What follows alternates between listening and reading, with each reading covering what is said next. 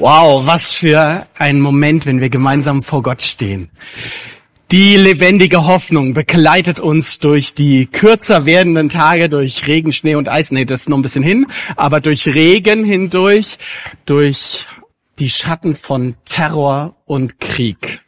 Und führt uns heute an einen besonderen Ort. An einen Ort, den du, den du kennst.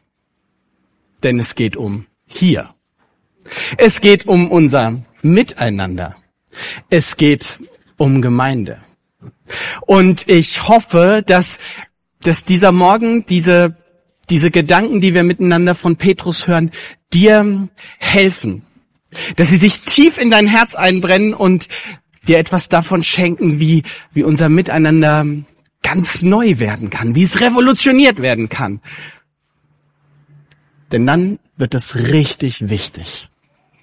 Aber hören wir mal selbst Petrus zu, was er uns im ersten Petrusbrief schreibt.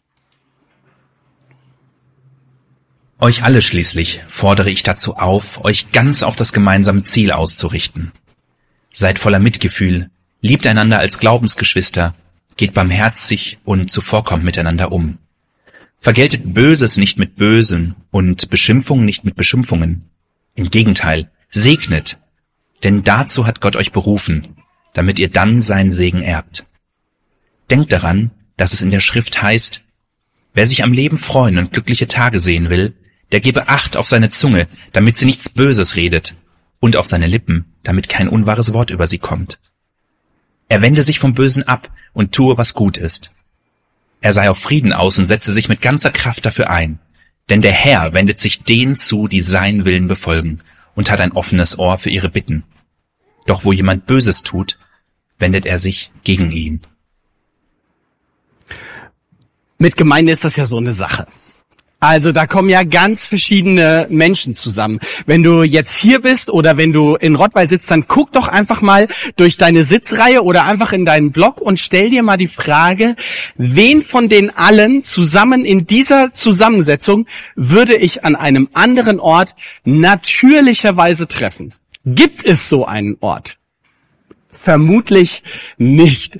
Gemeinde ist nämlich ein ziemlich ausgefallener Mix aus unterschiedlichen Personen. Also natürlich junge und alte, internationale und regionale, zugeroste, also zugezogene und einheimische. Da sind Denker, da sind Belesene, da sind Lebenskünstler, da sind Aktive, da sind eher gechillte und Phlegmatiker. Da sind kontemplative Träumer und Traditionalisten. Da sind progressive und konservative und so weiter und so weiter. Alles vorhanden. Ein großer, bunter Haufen von verschiedenen Menschen. Was für ein Geschenk. Wow, ist das cool.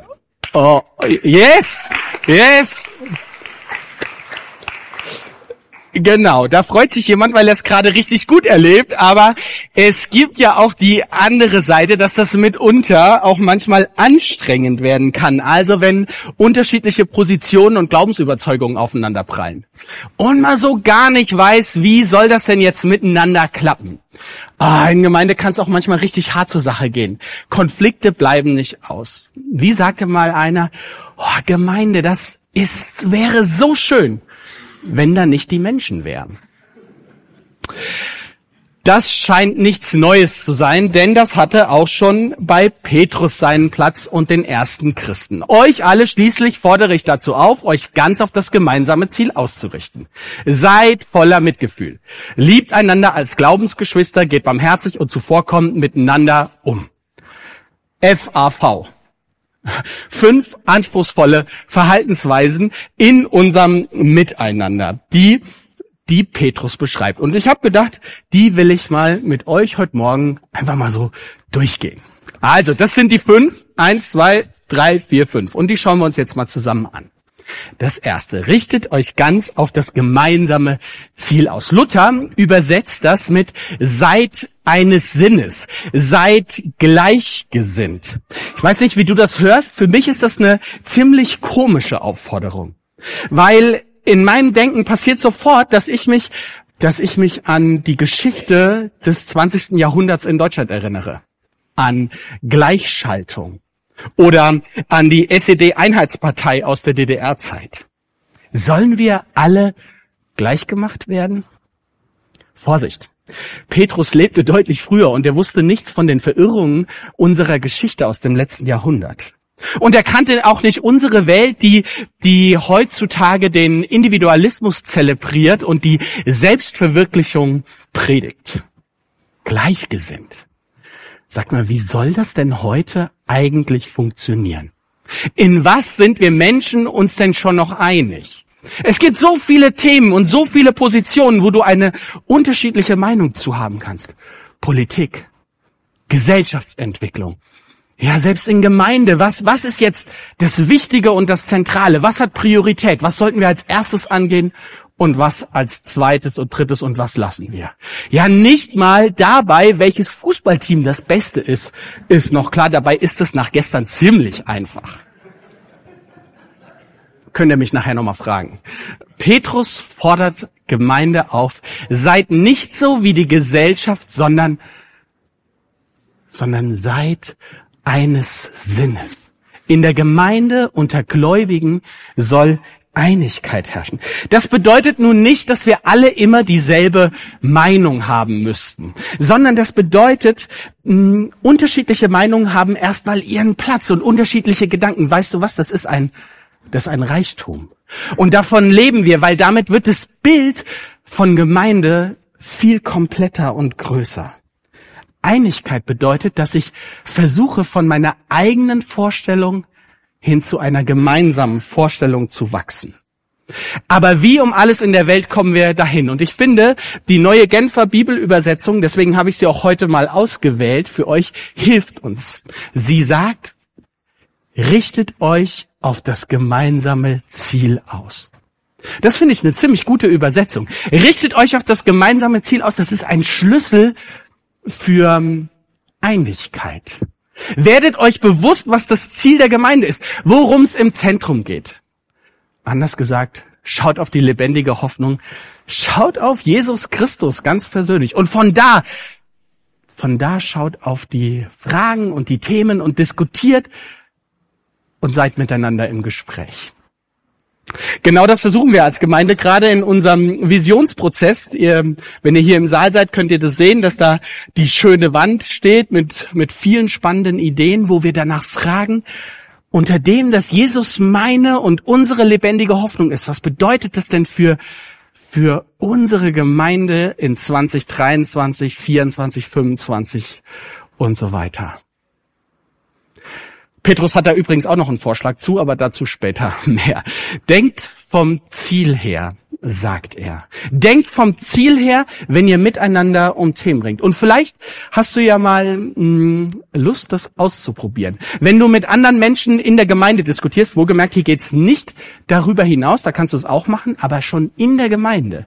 Wenn ihr in der Gemeinde miteinander Themen diskutiert, Sag doch mal, wollen wir uns nicht erstmal kurz darauf besinnen, was unser eigentliches Ziel ist und worum es eigentlich geht?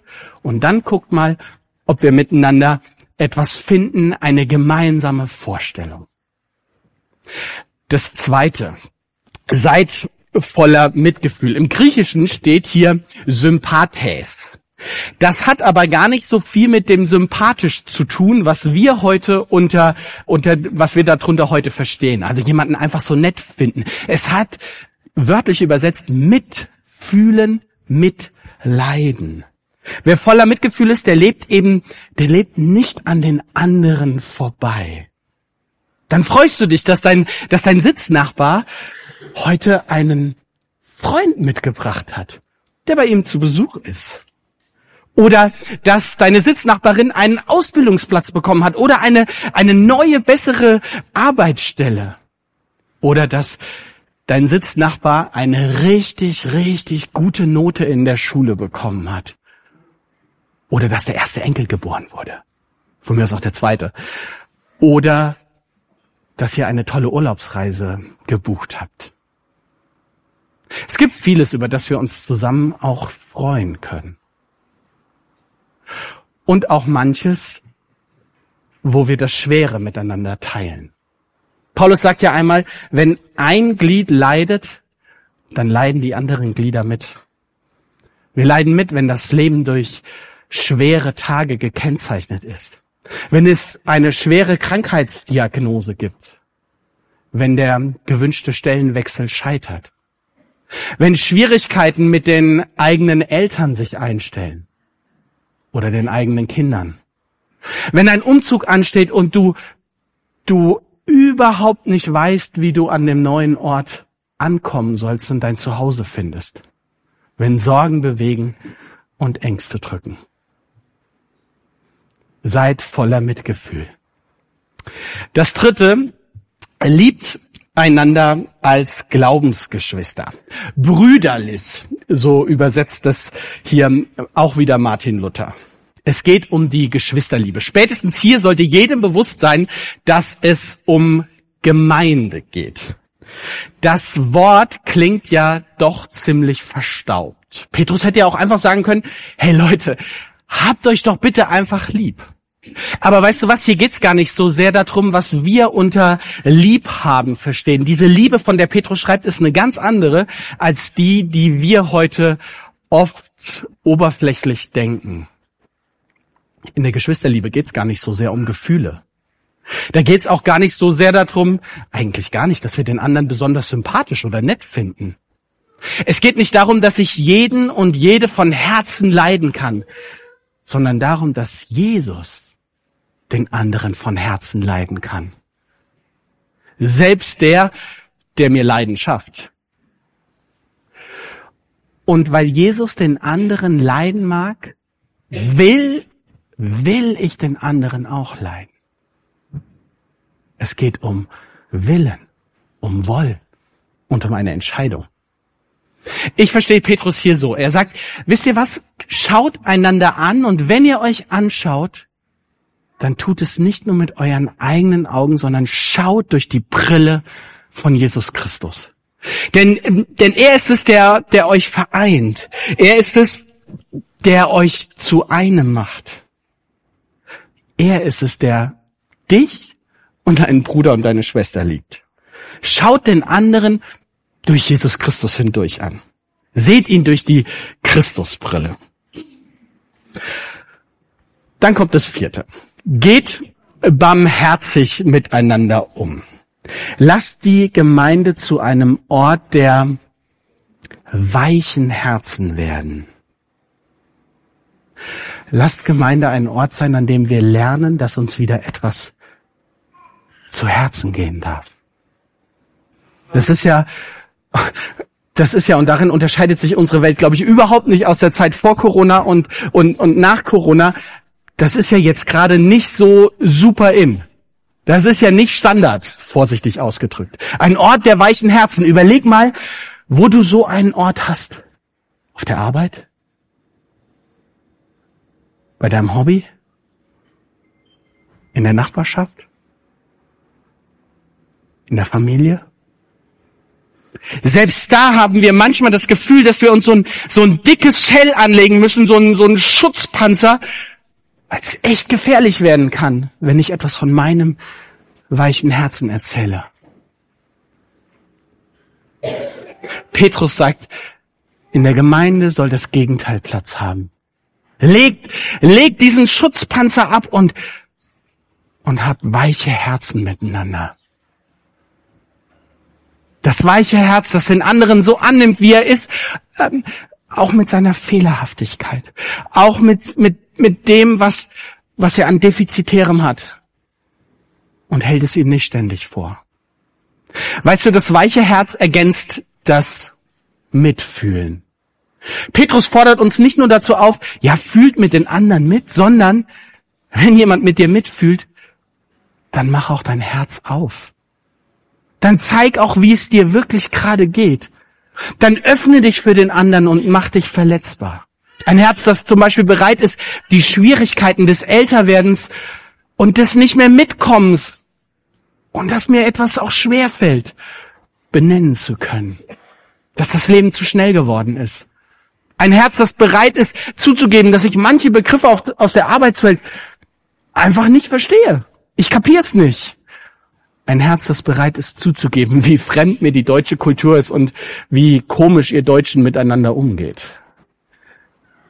Ein weiches Herz dafür, dass mein Glaube gerade angegriffen ist und dass der Zweifel so viel größer ist als das, was an Glauben da ist und ich überhaupt nicht weiß, ob ich noch glauben kann, soll und will.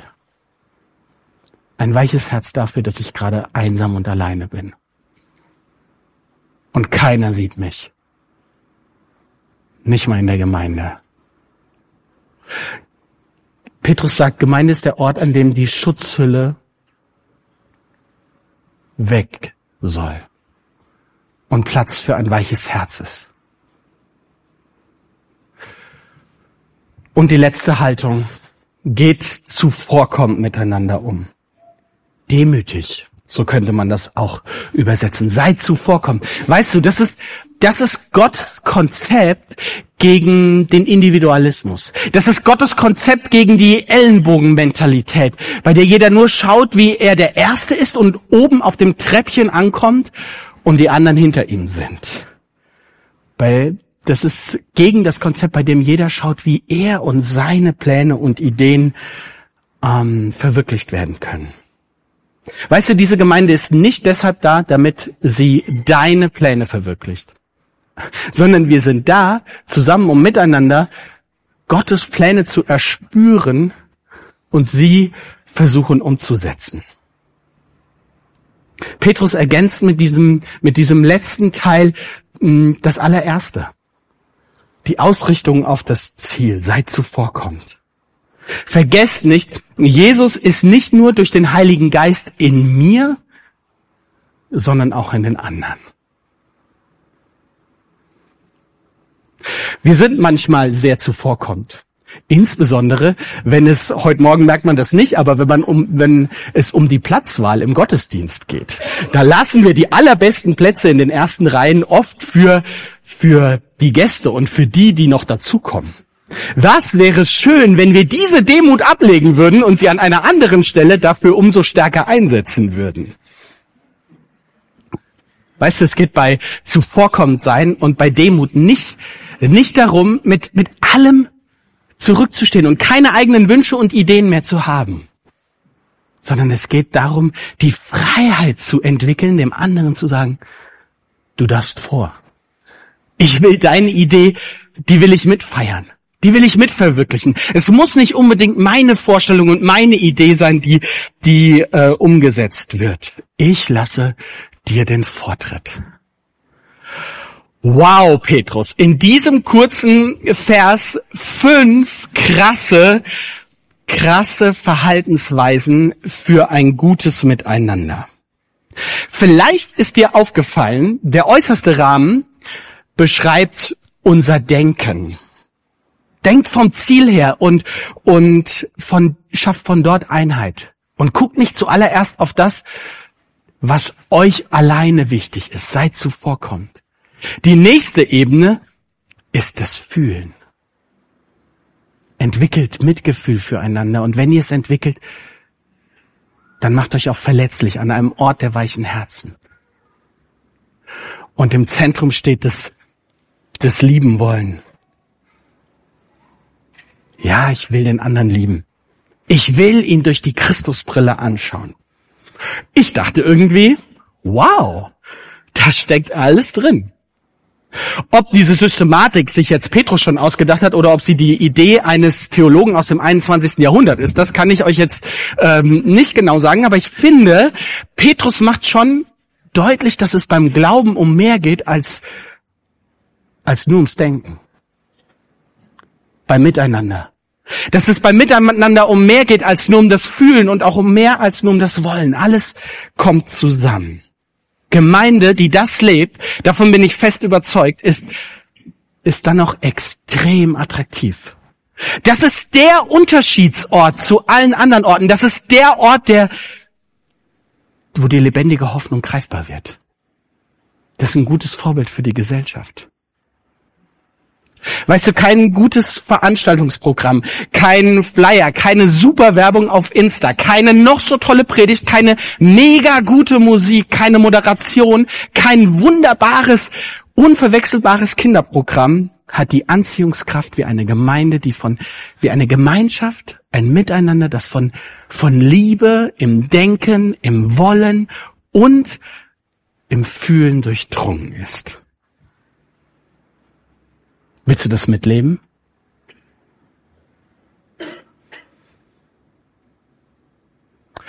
Petrus geht ein Stück weiter. Man könnte ja jetzt sagen, okay, das klingt alles schön, aber die Realität, mein Lieber, die sieht doch ein bisschen anders aus. In Gemeinde gibt es Streit, in Gemeinde gibt es Ärger und in Gemeinde gibt es Lässerei. Ja, in Gemeinde gibt es Menschen, die es nicht schaffen, den anderen immer zuvorkommen zu lassen, die es nicht schaffen, mitfühlend zu sein, sondern die immer nur von sich erzählen, was sie bewegt und was sie beschäftigt.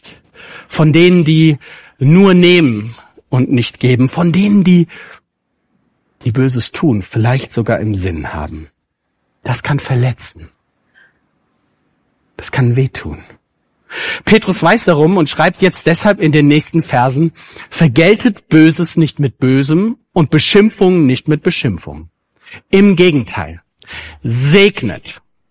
Denn dazu hat Gott euch berufen, damit ihr dann seinen Segen erbt. Denkt daran, dass es in der Schrift heißt, wer sich am Leben freuen und glückliche Tage sehen will, der gebe Acht auf seine Zunge, damit sie nichts Böses redet und auf seine Lippen, damit kein unwahres Wort über sie kommt. Er wende sich vom Bösen ab und tue, was gut ist.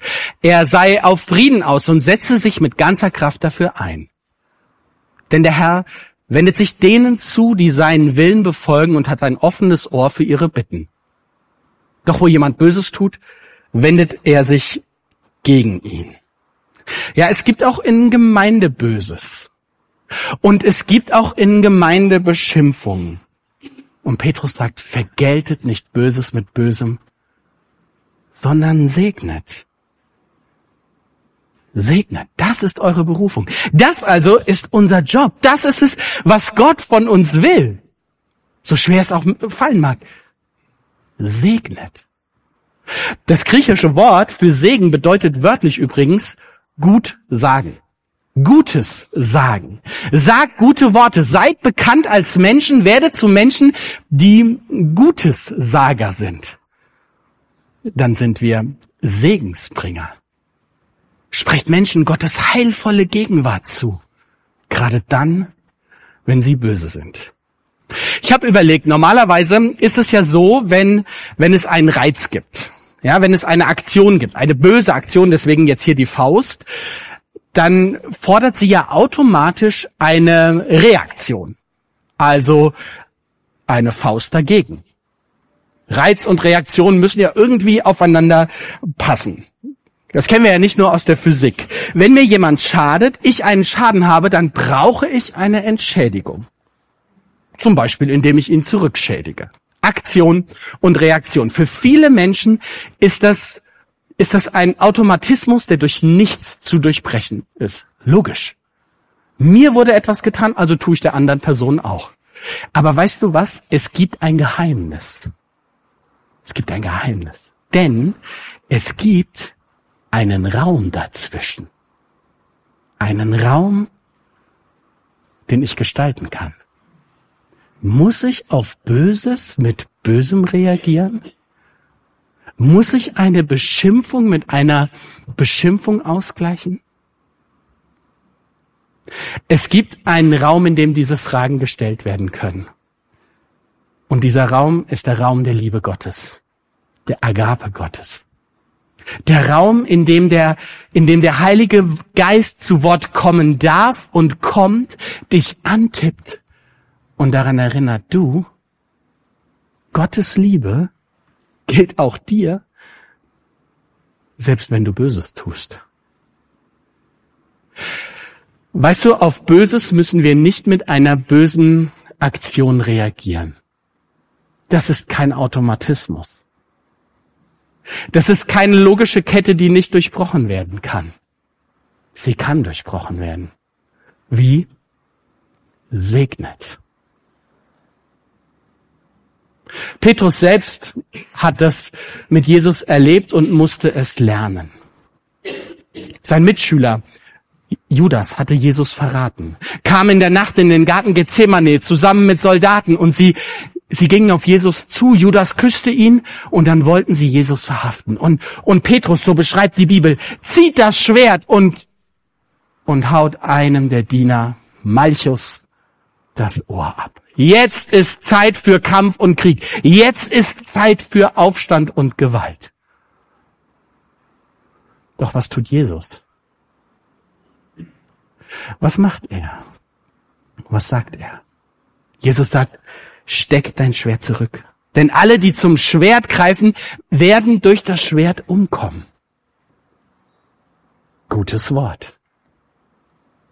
Segnen. Jesus durchbricht die Kette des Bösen. Dabei hätte er, unschuldig verhaftet, jeden Grund dieser Welt gehabt, auch wieder mit Gewalt zu antworten. Beantwortet Böses nicht mit Bösem, sondern sagt gute Worte des Friedens. Wer in deinem Leben könnte es gebrauchen, dass du ihn segnest? Obwohl sie oder er es verdient hat, dass du sie beschimpfst, dass du ihn schädigst, dass du ihr Böses tust.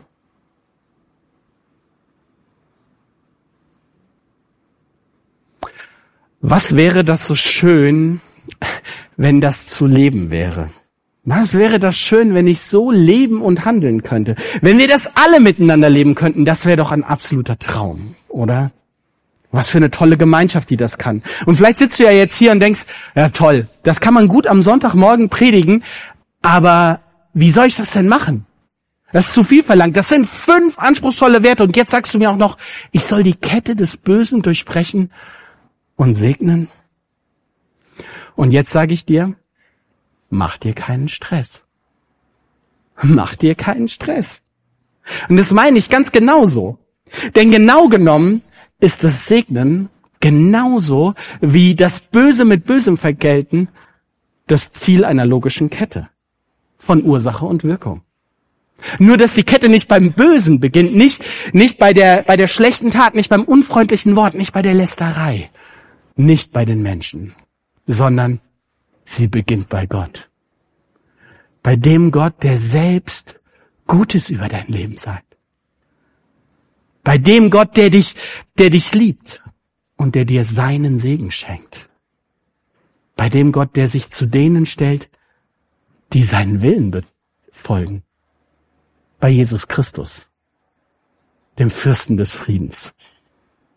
Petrus schreibt ja diesen Brief an die Christen und ich stelle mir das so vor, während er schreibt, geht ihm im Hinterkopf alttestamentliche Zitate so durch den Kopf. Und auf einmal macht's bei ihm Klack. Psalm 34. Psalm 34. Und vielleicht erinnerst du dich ja sogar noch an die Jahreslosung 2019. Da spielte die nämlich eine Rolle. Suche Frieden und jage ihm nach. Steht da. Was für große Worte. Gerade jetzt. Petrus wusste, wo dieser Frieden zu finden ist. Er hatte einen Ort dafür. Der Friede ist bei Jesus zu finden, weil er ist unser Friede. Schreibt schon Paulus, er ist unser Friede. Dort beginnt die Kette des Segens. Dort beginnt die Kette der, der Gutessager. Es muss nicht aus dir selbst herauskommen, sondern es beginnt bei Jesus Christus, dem Friedefürst. Bei dem Gott, der so gut über dich denkt. Bei dem Gott, der dich mit den Augen der Liebe anschaut von Gott her kommt diese logische Kette von Aktion und Reaktion, die segnet. Und es ist die Frage an dich, von welcher Kette willst du dich bestimmen lassen? Von der, also von der Kette, die von Gott ausgeht? Oder von der Kette, die vom Bösen ausgeht. Von dem, was Gott uns sagt oder von dem, was du manchmal vor deinen Augen siehst. Aber weißt du, dieses Ganze, von welcher Kette du ausdenkst, soll nicht zu einer Anstrengung werden. Es kann sein, dass du das trainieren musst, zu sagen, ich, ich will jetzt segnen, anstatt Böses zu tun. Das kann sein. Aber darum geht's eigentlich gar nicht im tiefsten Kern. Im tiefsten geht es darum, worauf setze ich meinen Fokus? auf die Widerfahrnisse hier in dieser Welt, auf das, was andere mir Böses tun, sogar vielleicht in der Gemeinde? Oder oder auf das, was von, von Gott in mein Leben hineingesprochen ist. Von der lebendigen Hoffnung. Von dem, der uns aus der Finsternis befreit hat. Petrus sagt, hey Leute, wählt das, wählt das zweite, wählt das, was von oben kommt. Richte dich auf das aus, was Gott Gutes über dich sagt. Denn der Herr, denn der Herr wendet sich denen zu, die seinen Willen befolgen und hat ein offenes Ohr für ihre Bitten. Doch wo jemand Böses tut, wendet er sich gegen ihn. Lass dich von der Kette bestimmen, die bei Gott ihren Ursprung hat. Bei der lebendigen Hoffnung. Und nicht von dem, was du vielleicht vor Augen siehst. Und wenn du das tust, wirst du erleben, dass diese fünf anspruchsvollen Verhaltensweisen und dieser eine wertvolle Tipp tatsächlich keinen Stress machen, sondern dir ein, dir ein hoffnungsvolles, fröhliches, gutes Leben schenken. Ein Leben an der Seite von Jesus Christus. Amen. Wir haben eine Zeit der Stille und für diese Zeit der Stille habe ich dir heute wieder ein paar Fragen mitgebracht. Bevor ich sie einblende, denk kurz nach, ob es etwas gibt, wo du sagst, ah, an der Stelle bleibe ich mal selbst für mich hängen. Da, da wollte Gott vielleicht etwas von mir. Vielleicht gab es so einen Moment. Wenn nicht, dann habe ich hier Fragen, wo du dir vielleicht eine von aussuchen kannst, um darüber nachzudenken. Miteinander lieben, denken, fühlen wollen. Wo brauchst du, wo brauche ich Veränderung?